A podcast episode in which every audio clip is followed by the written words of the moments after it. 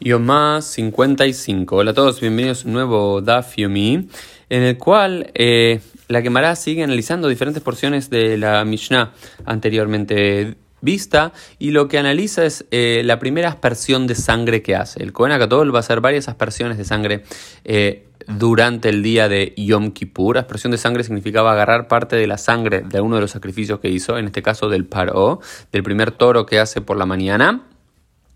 y ir tirándolo a la cortina y a diferentes lugares del templo de Jerusalén para traer expiación también sobre aquellos utensilios. ¿Y qué nos dice la quemará? La quemará nos dice que luego de depositar el ktoret, luego de depositar el incensario, eh,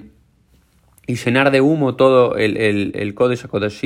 va y toma un recipiente del cual la, persona que estaba eh, batiendo la sangre para que no coagule desde el sacrificio la toma y vuelve a entrar con esa sangre y dice Nichnas le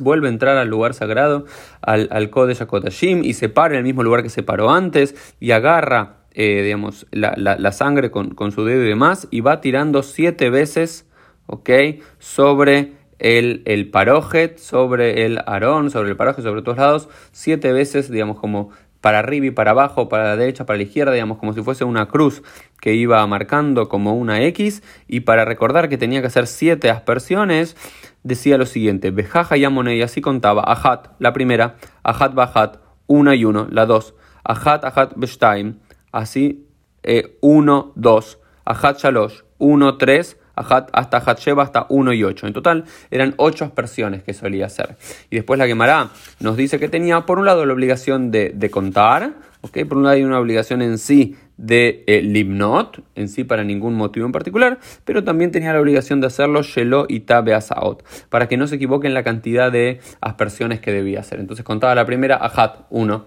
Ahat Bahat 1 y 1, Ahat Beshtaim 1 y 2, así hasta que llegaba Ahat Besheba 1 y 7, y así terminaba de saber exactamente cuántas aspersiones había hecho, e inmediatamente después de hacer esas aspersiones vuelve a salir en los próximos días les seguimos contando cómo sigue actuando el Cohen Gadol en el día de Yom Kippur.